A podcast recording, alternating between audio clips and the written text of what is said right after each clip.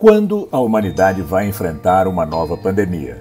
O que pode ser feito para evitar que isso aconteça? Cientistas da Universidade de Liverpool, no Reino Unido, pesquisam todos os agentes de doenças conhecidos na vida selvagem, o principal vetor de doenças pandêmicas. Nos últimos 20 anos, tivemos cinco ameaças sérias: SARS, MERS, ebola, gripe aviária e gripe suína. Cientistas afirmam que a Covid-19 não é a última pandemia que vamos enfrentar. Por isso, estudam os agentes das doenças em animais silvestres. A Universidade de Liverpool desenvolveu um sistema de reconhecimento de padrões para prever quais doenças da vida selvagem representam mais riscos para os seres humanos.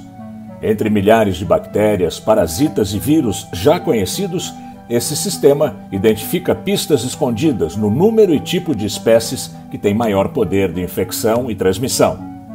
Os cientistas afirmam que o comportamento do próprio homem com o desmatamento e a invasão de ambientes selvagens provoca o surgimento de novas doenças.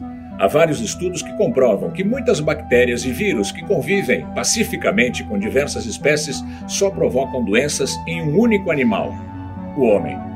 No primeiro surto do vírus Nipah, em 1999, na Malásia, uma infecção viral transmitida por morcegos silvestres se espalhou por uma fazenda de porcos à beira de uma floresta.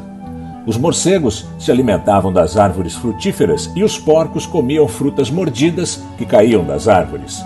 Morcegos e porcos não ficaram doentes, mas cerca de 250 pessoas que trabalhavam na fazenda foram infectadas. Mais de 100 morreram.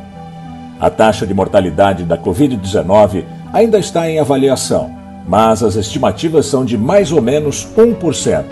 O vírus Nipah mata de 40 a 75% das pessoas infectadas.